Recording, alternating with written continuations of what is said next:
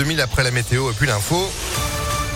C'est avec vous, Sandrine Ouillet, bonjour. Bonjour Phil, bonjour à tous. À la une à Lyon, Tolisso à l'OL, c'est officiel. L'Olympique lyonnais a confirmé ce matin le retour de Corentin Tolisso, le milieu de terrain formé à Lyon, de 27 ans, libre après cinq saisons au Bayern Munich, s'engage pour 5 ans jusqu'en 2027. Après Alexandre Lacazette, le natif de Tarare est un autre pur produit du club qui revient à la maison.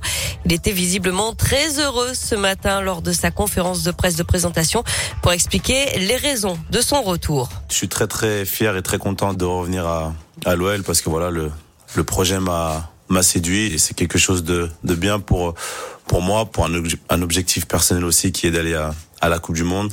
Donc voilà, j'espère que en tout cas on fera de, belles choses tous ensemble cette année. Après, j'ai pu voir aussi tous les messages sur les réseaux sociaux de, tous les supporters et voilà, il voulait vraiment que je revienne. Je ressentais cet amour et, et voilà, j'ai envie de, de leur rendre justement en étant performant sur le terrain et, en gagnant avec l'Olympique Lyonnais.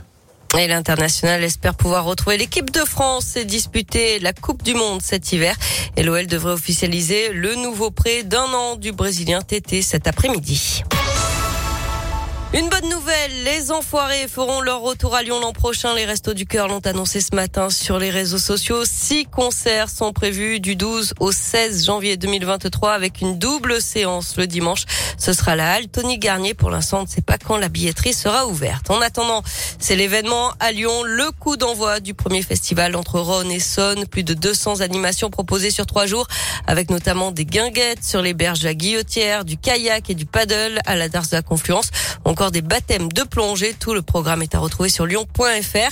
Et puis notre idée sortie, la troisième édition de Summer in République, Place de la République, dans le deuxième arrondissement de Lyon, avec des concerts, un jardin ombragé, de la pétanque ou encore des cours de danse. Euh, c'est gratuit et c'est jusqu'au 16 juillet. On se croirait presque en vacances. Certaines, certains prennent d'ailleurs la route dès ce week-end.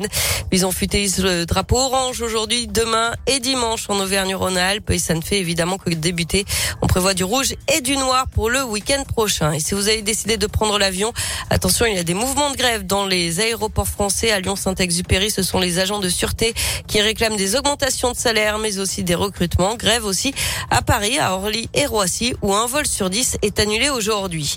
Dans le reste de l'actualité, un ancien élu de l'agglomération lyonnaise dans la tourmente, Morad Agoun, ancien adjoint au maire de Vaux-en-Velin et ex-conseiller de la métropole, sera jugé pour viol aux assises d'après le progrès.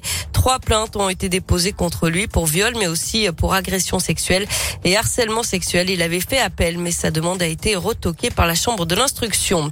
Un remaniement ministériel dans quelques jours, certainement avant mercredi, selon la porte-parole du gouvernement, Olivia Grégoire.